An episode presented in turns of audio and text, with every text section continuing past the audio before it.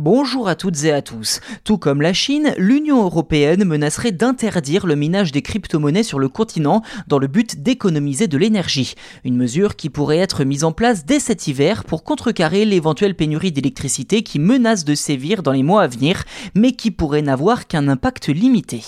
Mi-octobre, la Commission européenne a présenté un plan d'action visant à accompagner la transition numérique du secteur de l'énergie, assorti de toute une série de mesures destinées, je cite, à une utilisation plus efficace des ressources énergétiques et à la réduction des coûts pour les consommateurs et les entreprises énergétiques. Fin de citation. Dans sa ligne de mire, entre autres, le minage des crypto-monnaies et plus précisément le Bitcoin. Cette crypto-monnaie est en effet la plus valorisée de la planète, avec à ce jour environ 20 000 euros pour un jeton.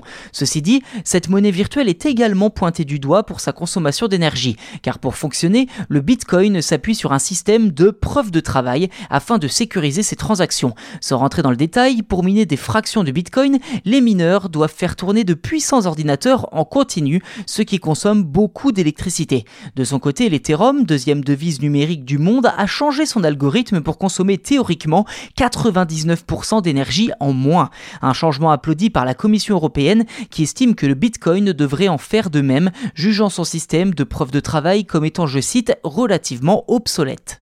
Dans son rapport, la Commission estime que l'interdiction du minage de Bitcoin en Europe permettrait d'éviter les problèmes d'approvisionnement durant l'hiver à venir en électricité. Dans l'éventualité où le réseau électrique approcherait de la saturation, les gouvernements devraient se tenir prêts à prendre des mesures radicales contre les mineurs, à l'instar de la Chine ces dernières années. En effet, le gouvernement de Xi Jinping a purement et simplement décidé de bannir toutes les fermes de minage de son territoire, poussant les mineurs à se délocaliser aux États-Unis notamment. Reste à savoir si ce sort sera également celui des mineurs européens.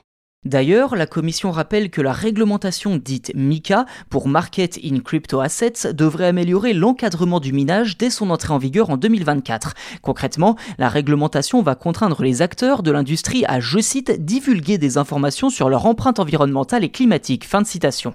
D'après les données de l'Université de Cambridge, sur lesquelles se base ce rapport de l'Union européenne, hein, il faut le noter, les crypto-monnaies représenteraient actuellement 0,4% de la consommation d'électricité dans le monde et le l'Europe accueillerait 10% des fermes de minage de la planète. Des chiffres jugés comme surestimés par plusieurs experts qui dénoncent au passage l'impact limité de ces éventuelles mesures. D'après Alexandre Stachenko, cofondateur de Blockchain Partner, les mineurs opèrent dans les pays étrangers et utilisent des VPN pour masquer leur localisation, comme les mineurs chinois pour éviter la répression.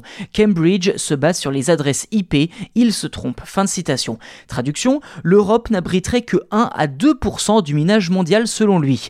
Ainsi, les crypto-monnaies en Europe ne consommeraient que 0,05% de l'électricité produite dans l'Union européenne, soit une économie très limitée cet hiver en cas d'interdiction d'après les experts du secteur.